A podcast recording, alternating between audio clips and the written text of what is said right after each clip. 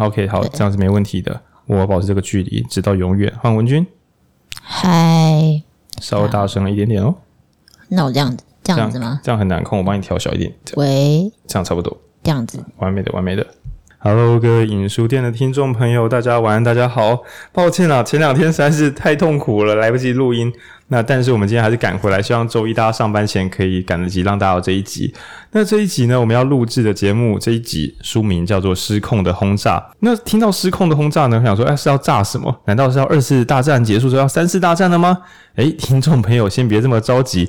我们本来在上礼拜三就是的时候，我们在那个线下，因为我们现在每周都会有实体的这个说书。下礼拜我不在家，但是欢迎大家还是来书店跟我们这样交流一下。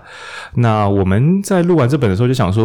但三次大战应该没什么迹象吧，对不对？俄罗斯跟乌克兰也是这样，看起来没没没什么动静啊，应该是快结束了。诶，结果想不到这几天就出了一些大新闻，这样真的让人紧张。那这本书叫《失控的轰炸》呢？我并不是被这个书名吸引的，因为我本身并不是啊、二战啊或一战，我不是战争迷，对，我对军事武器也没有特别的热情。但是呢，这个作者叫做呃麦尔坎格拉威尔，你可以记格拉威尔这四个字，齁，就像记。就是一个神秘的英文术语，格拉威尔，格拉威尔这个人的名字呢，就是书写的很好看的意思。那他是一个怎么样的人呢？是我我记得是记者，对。那很可怕的是，他从不知道哪年开始，西元两千年之后，每一本书几乎都是大获全胜，卖得非常好，而且非常非常好看。那我觉得很可怕的就是，每个领域他应该都是用自己的肉眼观察，得到一个结论之后，把它诠释成一本又一本的好书。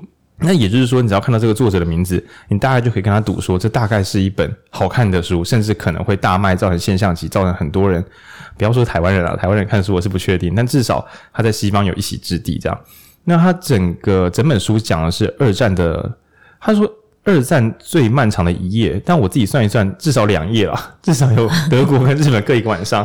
对，那我们今天主要是来聊一下这本书。那文君怎么看这本书呢？嗯，我自己一开始看《失控的轰炸》也是没什么兴趣，就是虽然我应该是影书店里面最最能够读历史书的人，但是我就是对战争，我就是觉得战争就是没什么好事啊，我就是不太喜欢，不能算是喜欢这个题材啦。对，但是就是看你一旦开始看，就是可以推荐给大家是，你一旦开始看，你就想把它看完，那里面是十个。十个短短的，呃，有没有短短短短的故事？算短吧，算短吧，就是十个短片这样。对，十个短片，但是它的十个短片就是交织的非常紧密。它在每一章，呃，每一个故事的结尾说，那接下来怎么样？怎么样？那我们就要提到什么什么人，然后就会让你很想赶快往下看，然后就是真的是会就是停不下来，一下子就看完了。对，即使你对战争啊这些什么都没有兴趣，那它就是一段。就是主里面有两个主角，然后就是一段就是他们两个人怎么讲血泪交织的故事。对对对。对然后整本书我们在现场导读的时候会说，我们终于很久没有遇到那种真正的导读挑战。这本书的中文真的，我们刚才讲好读吗？好读的东西讲给别人听有什么困难呢？难就难在你很难讲的比他好。那上一本我们录那个《爸爸寄来的经济学情书》。还没有买的听众，赶快去买哦！就是对，赶快给我们一点回馈。而且那本我真的，我真的觉得那本有绝版的潜力。对，我直觉推估，它不算是卖得很好的书，因为这个名词，毕竟谁要收爸爸寄来的经济学情书呢？对，但是今天我们这本书呢，呃，我在读的时候，然后我会觉得说，啊，它其实是 Podcast 转录成书，它的十篇是十集 Podcast 再反转成文章。所以可以说，他准备好架构，又录成好听的 podcast，然后再把 podcast 转成书啊，等于是十集 podcast，澳门要把它再缩起来变一集讲给大家听，本身就是一件吃力不讨好的事。所以，我们今天会切几个小面向，然后，嗯、呃，我不敢说每个人拿回去读都会有收获，但如果你对呃战争。的那个历史书，那又或者是说，你对于电车难题这个东西，你有点哦，觉得思考这件事情，让你对于人类的道德跟正义，好，你喜欢思考道德跟正义这些议题，那这本书你一定会喜欢。又或是纯粹你只是想说，只要是书写得好，哦，你是个杂学家，只要书写得好看，你都愿意读读看，那这本你绝对在你的射程范围之内。好，我觉得这本书它有一个很很核心的观念是，它就是引用了那个。耶稣跟圣经，对对。对，耶稣跟就是魔鬼交易这件事情，他就是说你你愿不愿意为了赢，然后跟魔鬼交易，输掉你的就是善恶道德，这其实是他核心在讨论的议题。我觉得，嗯，嗯，那只是他用故事的方法在带，然后也没有他其实没有一直在讲这件事情，只是他会让你看到两个愿意交，有点像愿意交易与不愿意交易的人，他们各自在这一段一段历史里面都做做了什么样的决定？对，嗯，那这本书呢，明明从头到尾都在写二战，但作者却在开头时候说这不是一本写二次大战的书。我心想，我听你在胡乱那样，但他为什么这样讲？因为他说这是一个关于理想主义者们全面溃败的故事。这本书的所有人物都是理想主义者。不管是想要杀人的还是想要救人的，全部都是理想主义者。但他们分别在这个无法掌控的现场，也就是战争中，呃，受到了无穷无尽的挫败。那我先讲一下理想主义者，他他至少分两个角色。那我不太会讲英文名字，怕大家不太会背。我姑且用书中的形容词来形容。那一个叫堂吉诃德，他是一个崇高的骑士，那来自于贵族。那希望呢，战争的重点是什么？人死的越少越好。然后呢，要让人死的少一点。那由于科技刚好进步到一半，他们有个想法，有个灵感。像现在呢，我想大家可以相信，就是美军如果要用一个飞弹打破我们家的窗户不爆炸，这种事情是做得到的。那就像台湾的雄三，雄三那个飞弹也可以，就是小兵误触按钮之后，百步穿杨的往往中国大陆直接直穿过去，然后打穿一艘台湾的小渔船，船没有爆炸，就这样子把这个船舰打穿。台湾的飞弹自动驾驶已经可以做到这个程度，那美国的飞弹如果精准驾驶的话，应该是要怎样就怎样。但那是什么？那是西元已经是二零二零年，已经到已经是很近代的事情了。把时间回推三五十年前，就是那时候连个炸弹丢不都丢不准的年代。那我那时候在现场譬喻，很像是说我们平常不是有丢那种就是射飞镖吗？夜市不是有那种射气球吗？把那个射气球距离拉成十倍远。然后你从类似你从一零一的高空，然后拿一个篮球放下来，然后看打不打到一楼的车子，而且一零一还会飘。啊，原则上来讲，我们想想就知道这大概是不太可能。那二次大战呢，有了会飞高高的飞机，但是丢炸弹这个技术还是难如登天。那那时候有科学家以及就是军事部门分别提出了一些构想，一个是有物理学的计算能力，一个是对于战争的未来有个憧憬，就是。有朝一日，人们可以不用在陆地上面短兵相接。大家以前有看《三国演义》或是什么日本啊战国时代，反正就是一堆小兵在陆陆地上。小老人家可以想一下《世纪帝国》，或者是年轻一点可以想《星海争霸》。路面战就是用脚走路跑跑跑，然后互相冲撞，把对方的第一线冲垮之后呢，你就会靠近人家一点点嘛。啊，人家第二线就冲出来，啊，换我们的第一线死掉，就这样来回死到没有人，然后就可以攻占对方的城堡。所以传统的战争。可以死超级多人，但战争没有什么进展。那于是，在飞机刚刚升空一阵子，而且正在进化年代呢，那科学家有一个聪明科学家，他就就发明了一个精准瞄准器，可以在空中用一个物理学演算法。大家可以想象一下，磅秤其实就是一种演算法，它可以帮你算，就是以前不是有赖和一杆秤仔吗？那如果秤的两倍长。的距离，然后挂着一一单位的重量，那一倍长那边就可以挂两个单位重量，所以你可以当做磅秤，也是一种电脑；弹簧也是一种电脑，只是它不用电，哈，是一种演算法。那那时候有个天才科学家就发明了一种很奇怪的物理学演算机器啊，你可以调齿轮啊，哦，调它的滚珠啊，然后就可以测试看看在多少高度的天空输入六十种参数，包含就是高度啊、风向、时速等等，地球自转，叭叭叭，把它全部输进去之后。它就可以教会你怎么放炸弹，可以丢到地上的那个目标。那那个机制书中根本没有写，我想应该是也没有人看得懂他在写什么。那总之，物理学家发明了这一招，而有一些人道主义战争者，那这边就非常的中二喽。就是大家可以想象，有一些动漫角色或是一些反派魔王，他们就会想说，我要就是借由屠一个村庄，让对方震撼，然后结束战争，这是为了人道，为了仁义。那你会想说，哦，这听起来好像有点邪恶。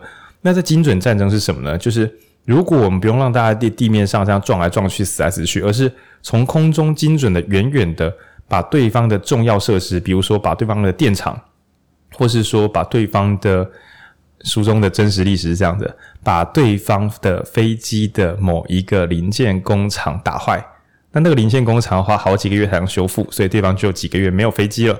那这样子呢，对方就会输很多，说不定就会直接投降喽。这边是假设是双方的领导者都很理智，很像下围棋，然后下到第四十八手的时候，忽然说“我输了”。这我觉得精准战争派似乎把领导人想的极端理智，他们会提早认输。对，那就是精，可是精准战争者他们会觉得说，如果我们的炸弹可以丢得够好的话，对方不能战争了，那这样子应该赢面就变得很大，那地面上人就可以少死很多吧。那于是呢，在科学家的努力，还有一群空军的信仰者的努力之下，他们开始提出这样的计划。那这个空军信仰者真正去领军的，我们暂暂且称称他为空军唐吉诃德，他是一个圣骑士。好，那另外一个角色呢，我们姑且称他为这样讲很糟，嗯，我们不能叫他空军撒旦，这个有点太污蔑人了。嗯，有看过《鬼灭之刃》电影版的朋友的话，我会觉得他很像上弦三，可是我觉得这譬喻也不是很精准。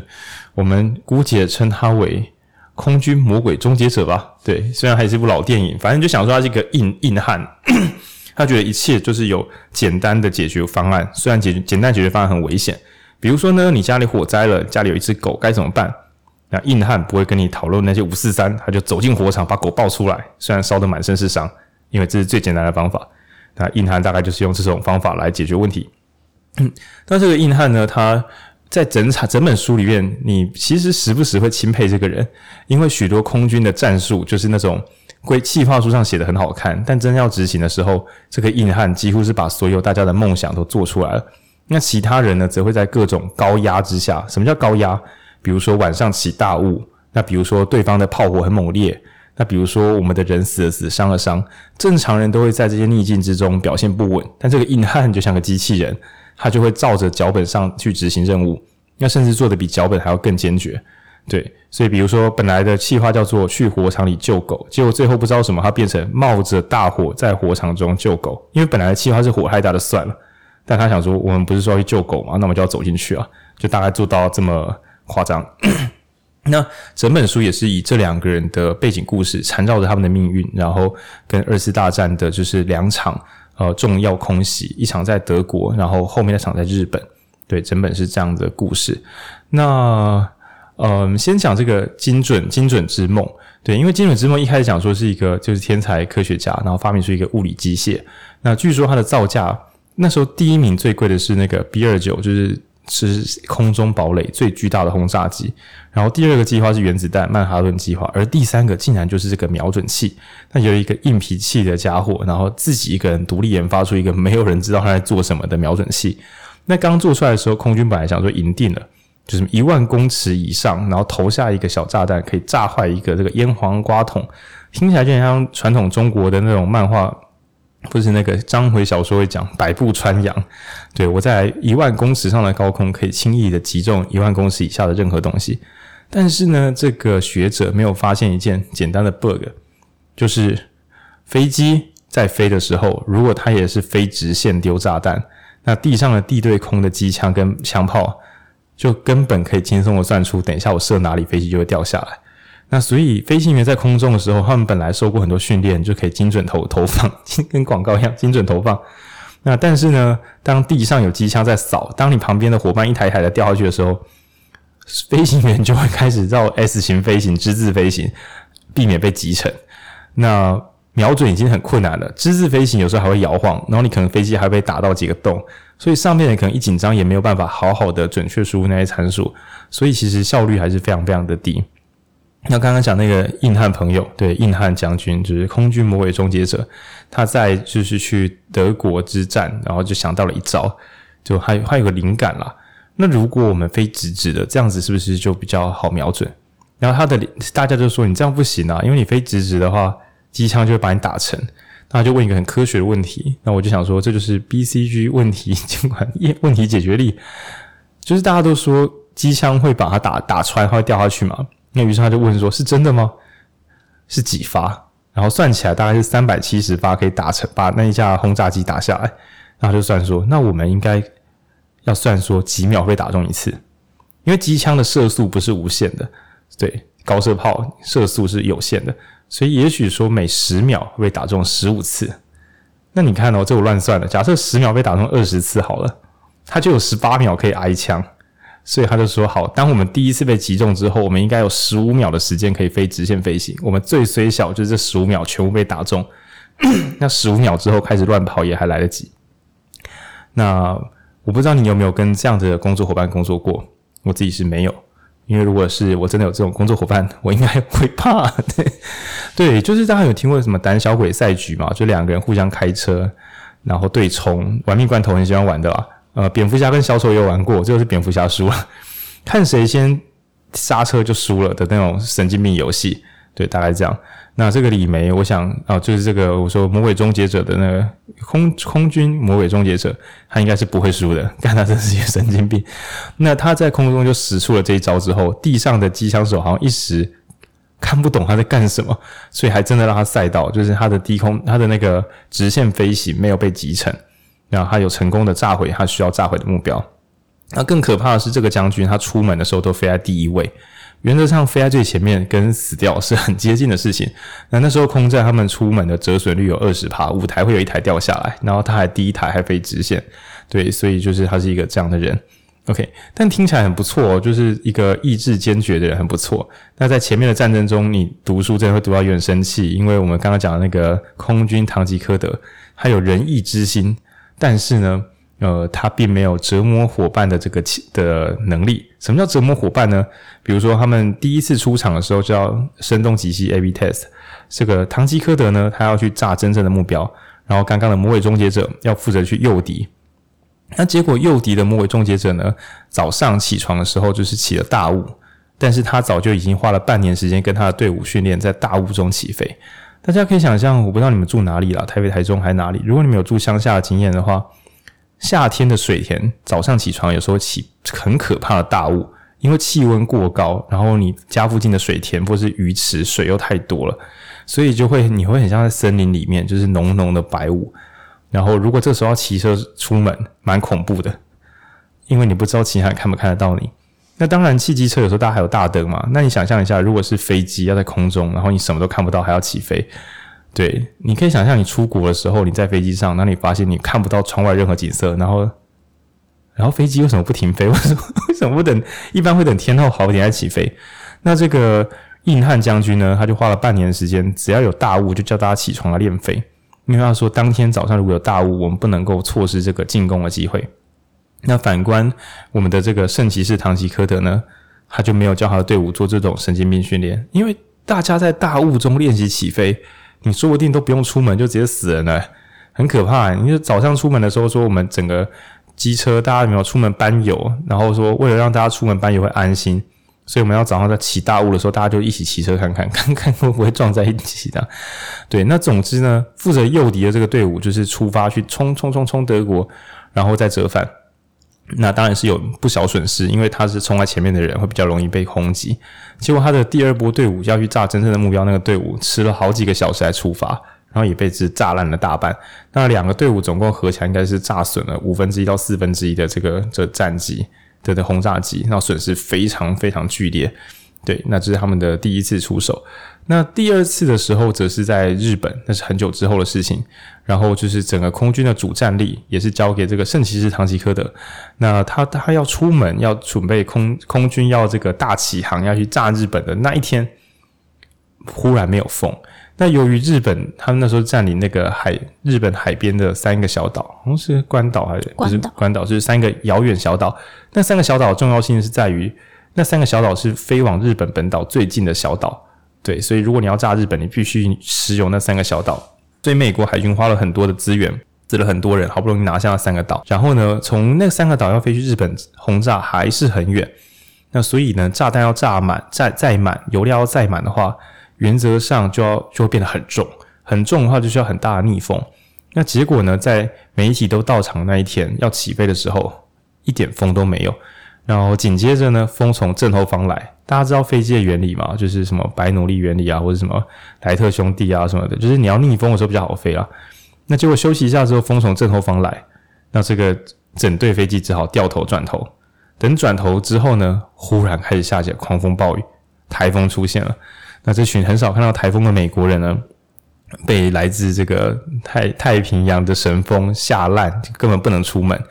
那据说元朝军队不是有个海军，本来要攻打日本，成吉思汗攻打日本，那也是在一个巨大的台风之后，舰队几乎几乎全毁，后来就不想再侵侵犯日本这样。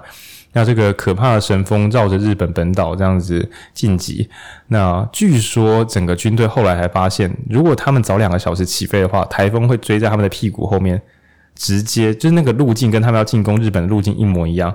那所以整个队伍应该会起飞之后就发现。后面有超高速的风追着他们跑，他们往前也逃不走，往后也回不去。那往左右的话，风会直接把他们就是搅烂。那所以应该会全队在空中，全美军在空中全灭。那所以那个有时候迟到也不是什么不好的。那总之呢，是日那个美国的这个军队要炸日本的时候的一个小插曲。那当这一连一而再再而三的失误呢，进攻日本也很不顺利。那刚刚讲那个硬汉将军在攻打日本的时候，他就被派到另外一个烂位置，他被派去印度，印度，印度的东北边。对，然后那是美军在那边有比较安全的基地哦，因为离日本很远，而且那边离二战的嘛，俄国、德国、日本都算安全，算远。那但是呢，他如果要去打日本，大家可以想象从印度开轰炸机去炸日本，所以他要先飞到成都去加油。然后成都那边有时候油料不够，你要从印度载油料过去那边先堆着，然后让其他飞机飞去 飞去成都再加油。这听起来很蠢，对吧？就是我们要开车去呃阿里山，嗯，我们要开车去玉山好他家，然后我们要先全部很多车子载油料，然后载到草屯，然后其中有一台车把草屯剩下的油料挤一挤，然后再开去玉山，大概就是这么浪费燃料的一个作为。那更糟糕的是呢，从印度飞去成都的这段载油的路上，刚好会面临世界上最可怕的东西，叫喜马拉雅山。那由于极端高山、极端气候，那所以喜马拉雅山甚至出现一整条一整条航线的山顶上全部都是碎掉的金属，都是铝，那是飞机的残骸。那所以被称为铝道。然后刚刚讲那个硬汉将军，他就是负责去飞那一条，然后把飞机先送去成都，然后成都大家把油加一加之后，再载着炸弹。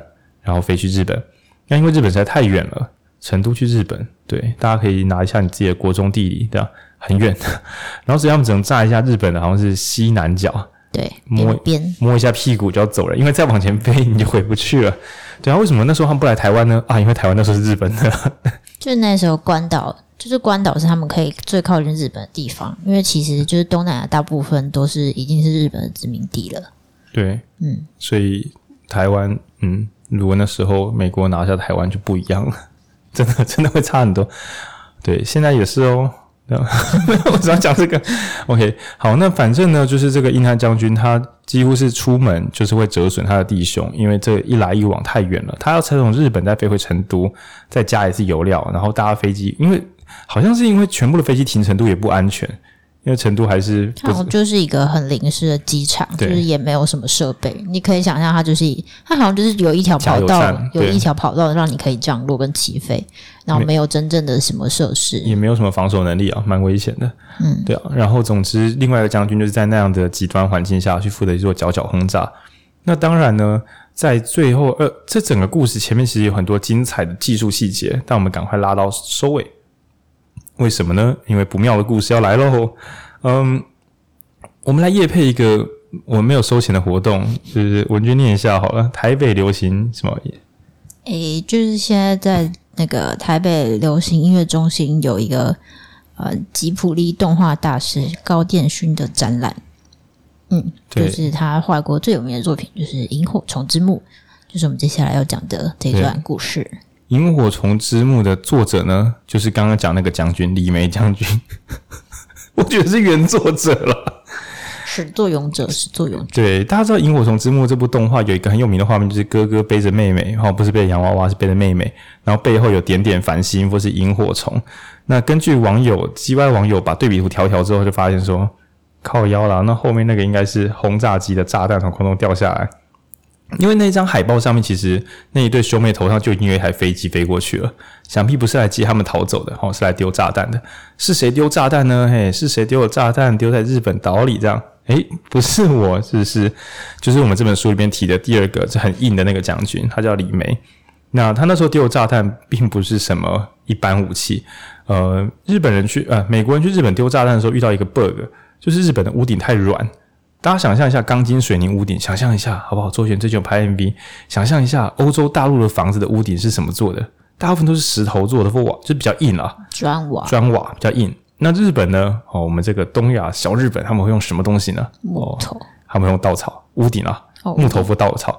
那所以其实如果丢那种比较硬的炸弹，或直接击穿木头屋顶，掉到房子里面，然后房子里面是榻榻米，对，那所以莫名其妙的。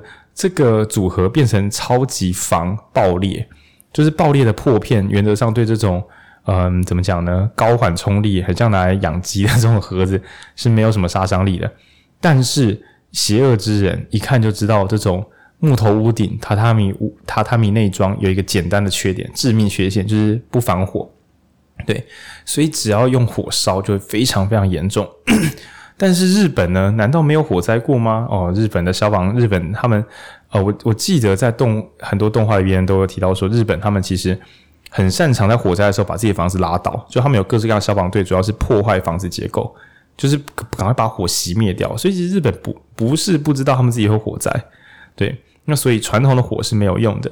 那其实在这本书，它有各式各样的神经质的家伙，有什么伦敦变态，然后还有那个就是那个轰炸之祖等等的，就是各种神经病。那其中我我真心觉得最神经病的是最后的哈佛纵火狂。就前面的人都还有点道理，比如说那个轰炸怪客，他只是觉得我可以做出一个超精准的东西，说不定可以让战争赶快结束。嗯，就是大家谁先炸到对方要害就结束，好不好？就这样打完就打完了，好不好？你不能你不能起飞啊，我们也不要逼你，大家就就就这样子嘛。或者我就炸你的海海边港口啊，港口总不是民间设施，就是顶多是死掉军人啊，民民众不要死这样子嘛，赶快结束嘛，不然就炸人家总统府啊啊，对方总统炸掉了，啊大家来和谈嘛。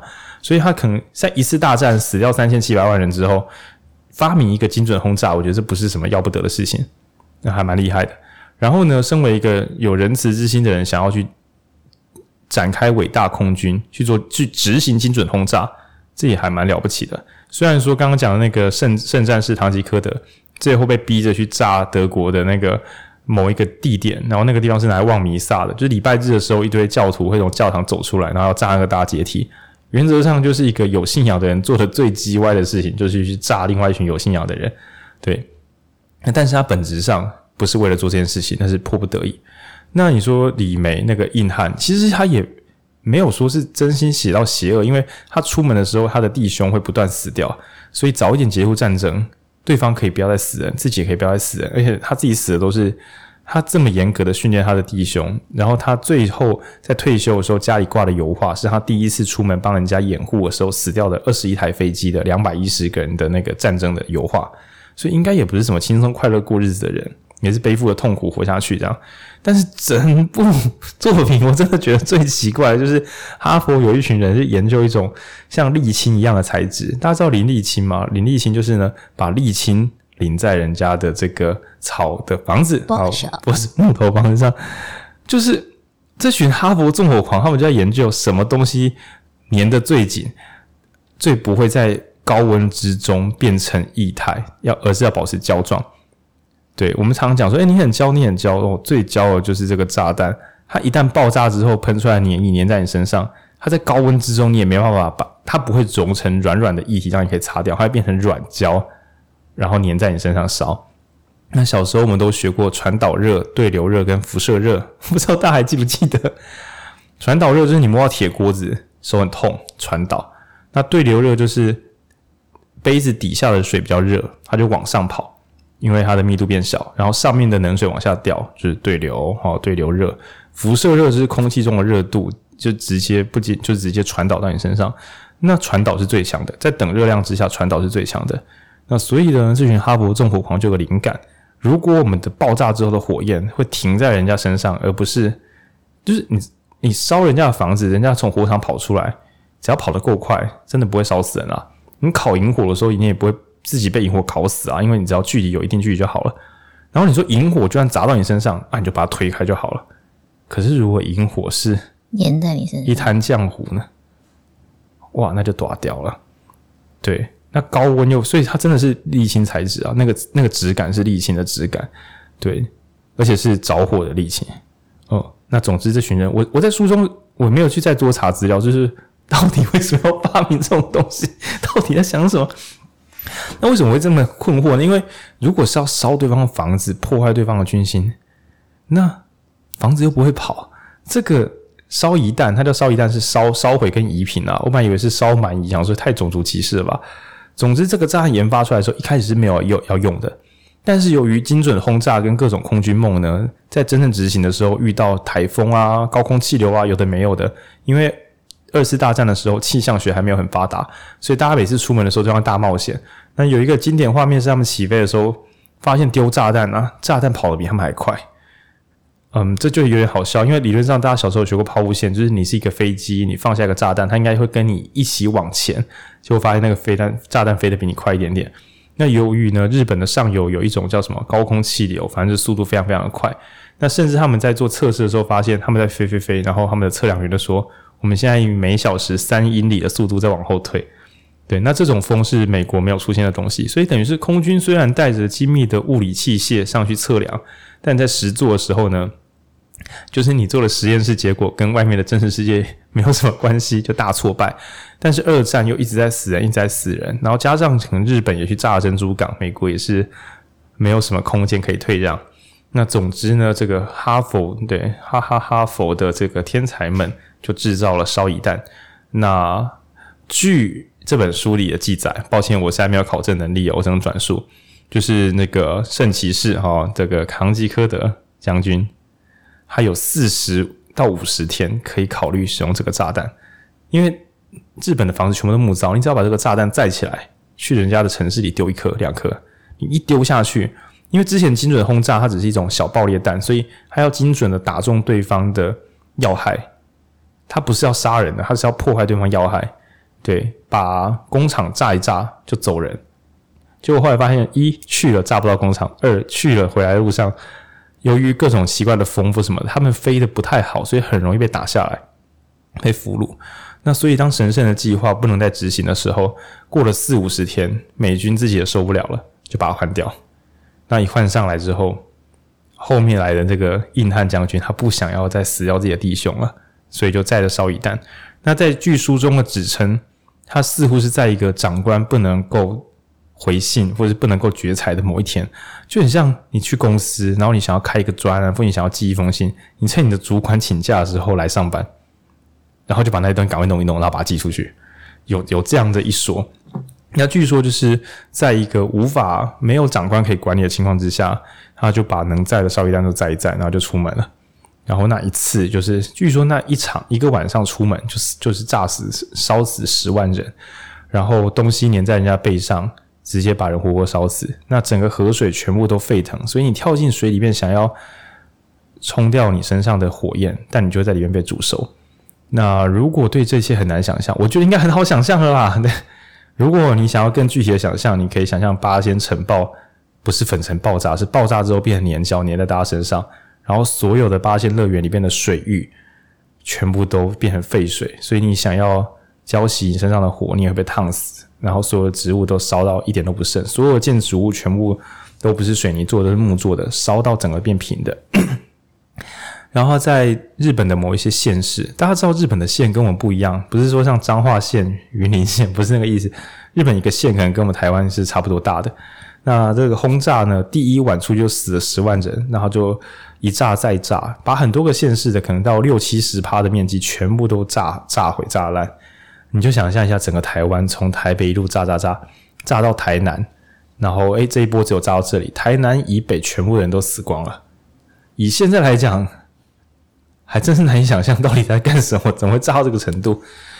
对，还有那时候他没有发现台湾也是日属啊，对啊，可能跟建筑风格有关系啊。不不过应该是为了炸对方要害啊，炸本岛，没有人在炸人家外围的，不然去炸炸其他的岛就好了。对，那总之整体的故事，我粗糙的讲，它就是在讲这样的故事。然后《萤火虫之墓》呢，嗯，它里面经典一幕就是最后那个小妹妹，她一开始很喜欢吃那个糖果，她有名字哦，哦，跟大家报告一下，她叫佐久间糖。佐呢是知名 Parkes 他 Podcaster 佐编茶水间的左，一个人在一个左边的左。九呢是长长久久的久，间呢是太平间的间。那左九间糖果呢，就是那个铁漂亮的小铁盒，摇一摇会康康康，因为里面有硬硬的糖果。那在《萤火虫之墓》这部超级悲伤的动画里面呢，小妹妹很喜欢这个糖果。那我要爆个雷，反正你看的时候你也不会觉得爆雷很难过，因为从头到尾都很难过。我还是爆你雷好，免得你太痛苦啊。就最后呢，这个小妹妹是死挂了，死掉了，烧成骨灰。所以这个糖果盒后来是拿来装这个小妹妹的骨灰。那我有一个百思不得其解的地方，就是这个东西蛮残酷的吧，对吧？大家看得听得出来吧？那不知道为什么，就我本来在这个现场说书的时候，我说这个 文创商品 就把这个小铁盒外面印上“萤火虫之墓”，哇，很地狱梗对吧？然后我想说这个搞不好可以拿来募款啊，捐给一些战争儿童之家。但结果左九间堂是真的有官方原版的，外面有印小妹妹图案的糖果。毕竟里面放的是他的骨灰嘛。我的天哪！看，然后，然后北流这次的那个影展，还有卖纪念套票，没错，有附这个糖果啊，就是套票，就是糖果跟彩票啊、哦。对，大家可以去买它的组合哟。我 干，我真的不懂，我真的不懂。然后我就想说，你会不会在买糖果的时候，有时候你会抽到特别版，就是里面没有硬硬的糖果，里面只有糖果粉，就导致哎呦，怎么是粉？然后就啊，我知道，应该是特别版。对。那总之呢，为了结束战争，我们在导读的时候就说，这是一个地狱电车难题。你想要每天死掉一百个认识的人，还是一个晚上死掉十万个陌生人？然后如果你不做决定，那就两者会随机发生一件事。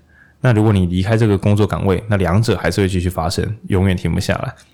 对，就是一个来自地狱的电车难题。那整个故事呢？从头到尾的角色，包含丘吉尔啊，一大堆人，大家都有正面的念头，有道理的想法，但真正在战争交战的时候，全部都变成了一塌糊涂的互相残杀。然后有理想的人，然后坚韧不拔的人，全部到最后看起来都遍体鳞伤，没有人看起来有什么 good end。对，嗯，那所以我们一开始下这个注解会说，这本书就是推荐给大家可以。你如果不想买的话，也是图书馆就是拿来翻一翻，真的是文笔不错。对，然后如果要下结论，我们会直接下战争 bad，然后还有民主 good。因为像日本虽然出现了这么不幸的事件，但假设日本政府是由一小撮独裁者把持，那我想独裁者现在应该会一旦自己的家的总理被杀，可能就觉得完了完了，我们要被政变了，我们要直接戒严，我们只要对找一个，比如说找个理由来开战，或是干嘛干嘛的。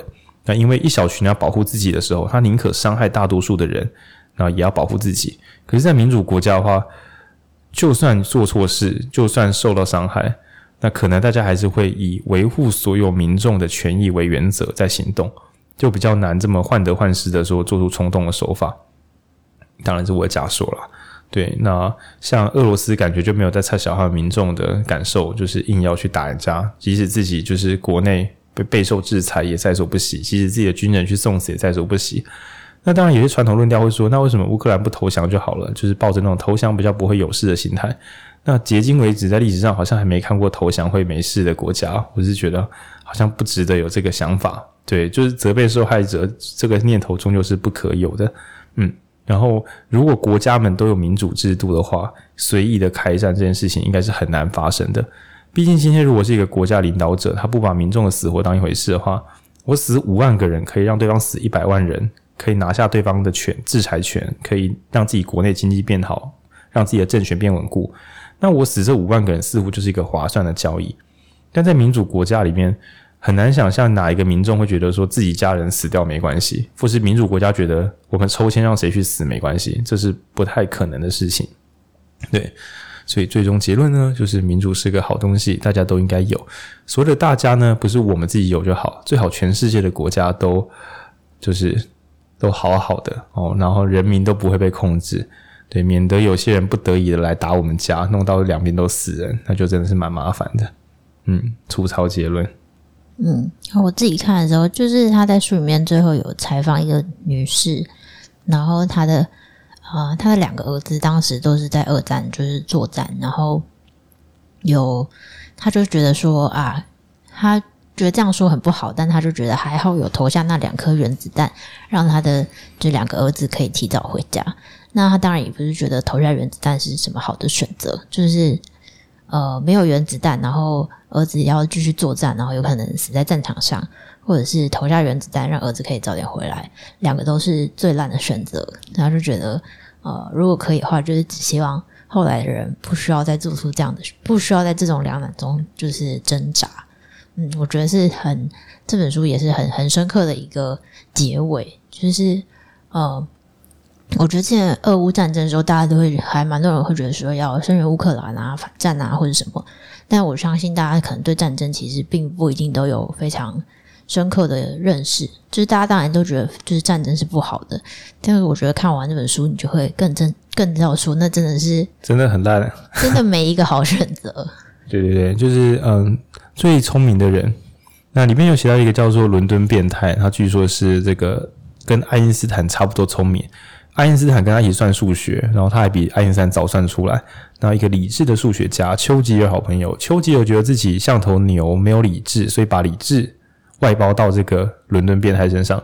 那这个伦敦变态呢，不知怎么的，非常赞同对德国使用无差别轰炸。那喜欢科学人都很喜欢看数据嘛。那数据上来看，英国被炸了一百多天，房子被炸掉了一百万栋，死了四点六万人。然后真的是马照跑，舞照跳。然后其中在战争史上还有一对姐妹，当时她记得在二二战的时候他们在吵架，他们在吵鞋子跟项链谁可以带出去跳舞，就完全没在猜小。现在正在自己老家被轰炸，伦敦被轰炸一百天，士气不减。那等到要去对德国做战斗的时候，不知道为什么就觉得只要炸他德国，德国一定会投降。炸德国平民百姓，炸死他们的人，德国就会士气瓦解。那被问说，可是伦敦被炸一百天，死了这么多人也。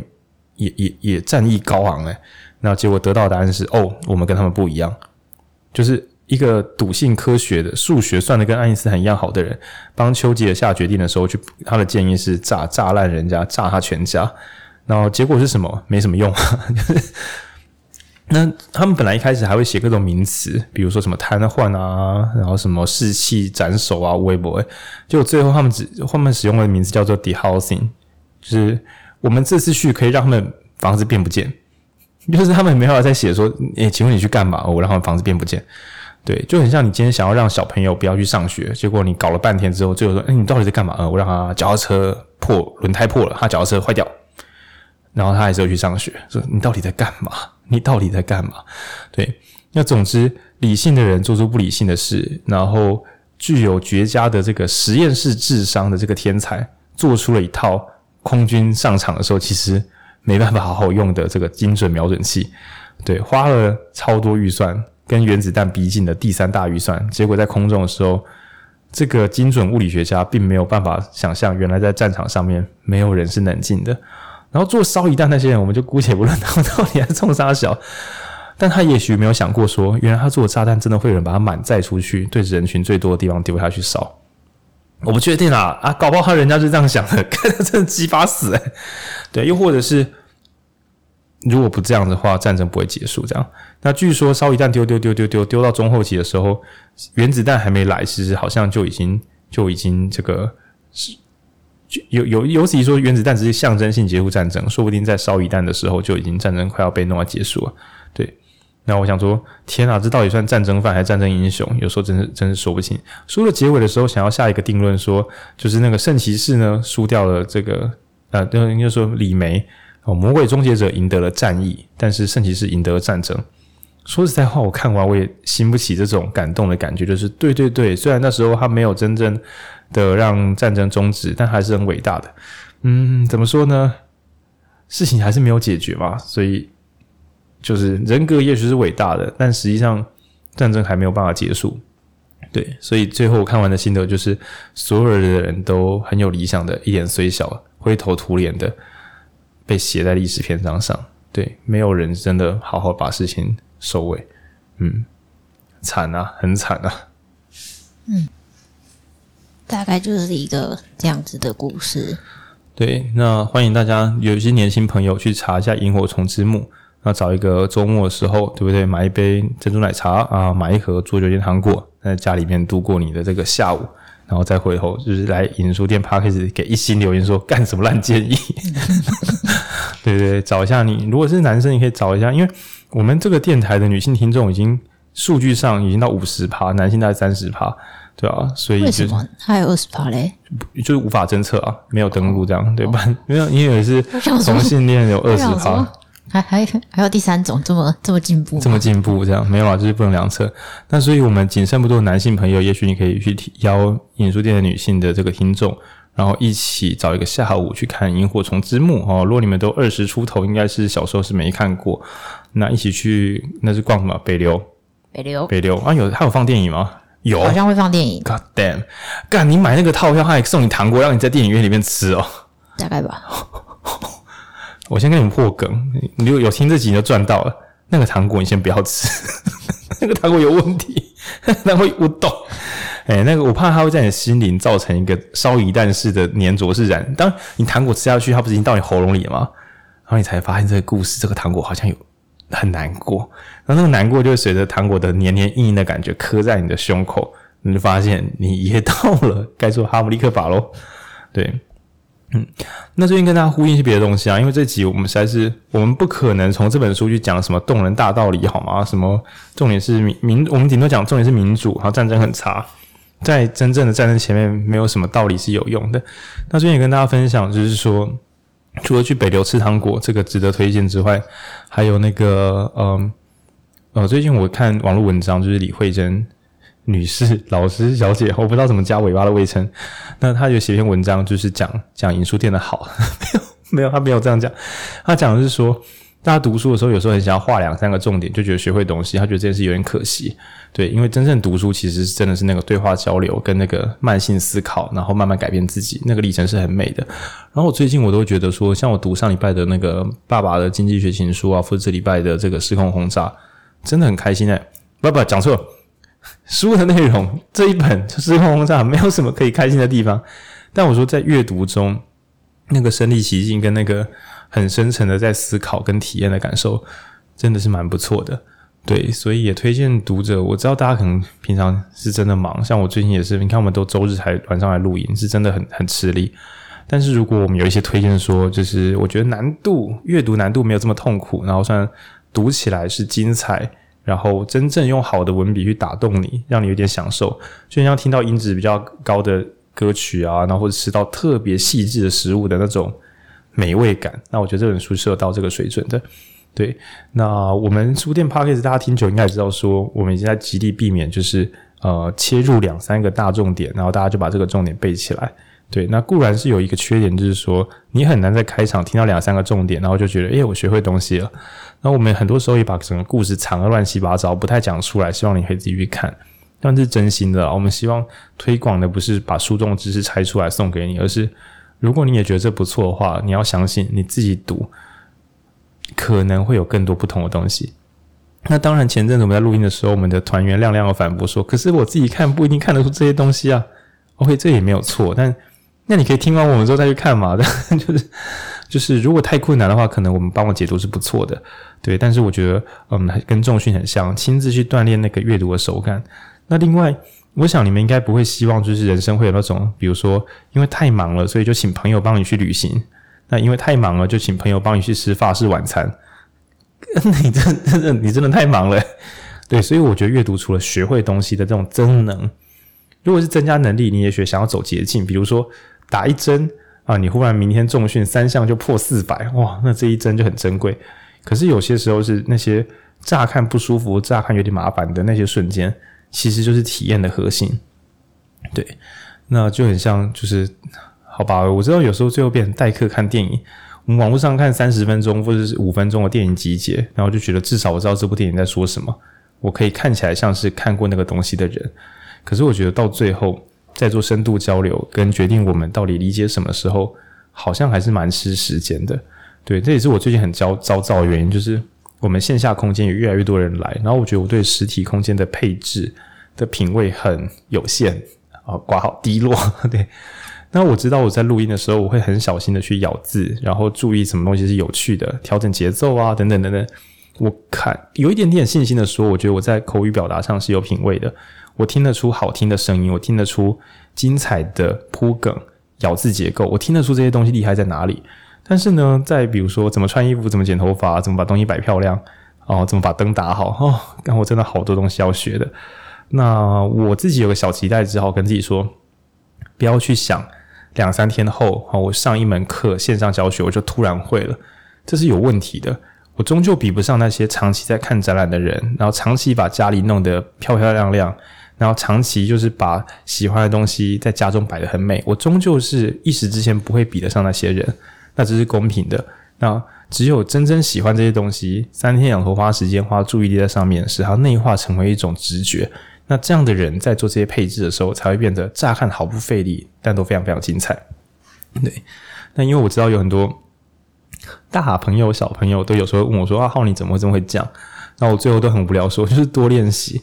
要想，我想我也有很多东西有别的不擅长的领域要多练习。那像今天这种书，就是你如果真的要硬要抽两三句，就是抽个金句出来，让你觉得你有学到东西，大概就是战争 bad，民主 good 这种，这是你不知道吗 的这种东西？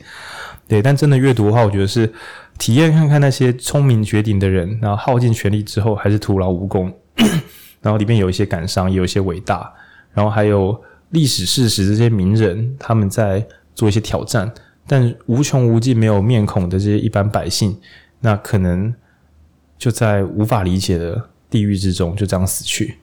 哦，那该怎么办才好呢？哦，我是觉得，如果每个一般民众都想，那不是我们能决定的。哦，那就真的会变成 不能决定的东西了。对，我我们换个想法，日本人如果那时候真的不想要被炸得稀巴烂，他们如果好几百万人一起徒步去包围天皇幕府，去包围就是他们的这个军国体制，这个战争真的会打到这个程度吗？我是真的小有怀疑。当然，你这样好像说，为什么要又要苛责受害者？为什么要苛责民众？对，但是就是如果都是死去的话，那。我是觉得一起反抗政府，全部死光光的几率实在是低于被烧一弹丢死。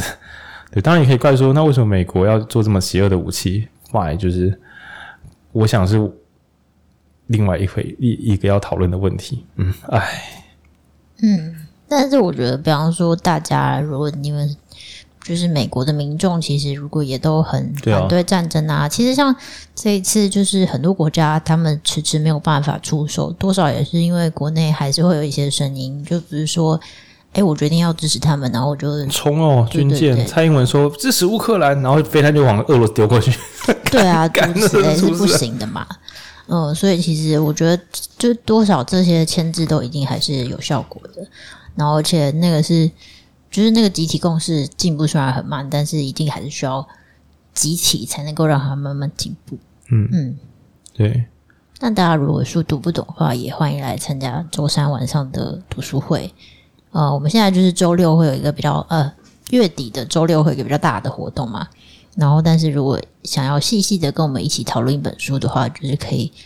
就是如果你在台中，或者你刚好方便的话，就是每周三晚上。我们周三的节奏很很很比较 long，就是人会少少，然后聊很凶，所以我们录音大概录四五十分钟，但是我们下线下聊天是全部咱们能讲都讲，然后加一些讨论会到一个多小时，然后我觉得是蛮放松的。然后我们排周三晚上，是因为我周五实在是有点想放假，所以决定排周三晚上，看大家会。如果以后大家还是喜欢周五再说了，但我觉得周三有时候就是一个离周末很远哦，很痛苦的一个中继站。所以如果大家有兴趣的话，可以来这边踩踩走走，那么聊聊书，然后聊聊什么想知道的东西。那我们也方便用大家这个田野资料来规划未来我们的一些线下活动。嗯，那总之祝大家度过，呃，不用祝他，祝我自己这样可以度过毫无战争的一生。嗯，对，因为那真的是再糟糕不过的事情了。好啦，祝大家去北流吃糖果，开开心心。那这集就到这边喽，拜拜。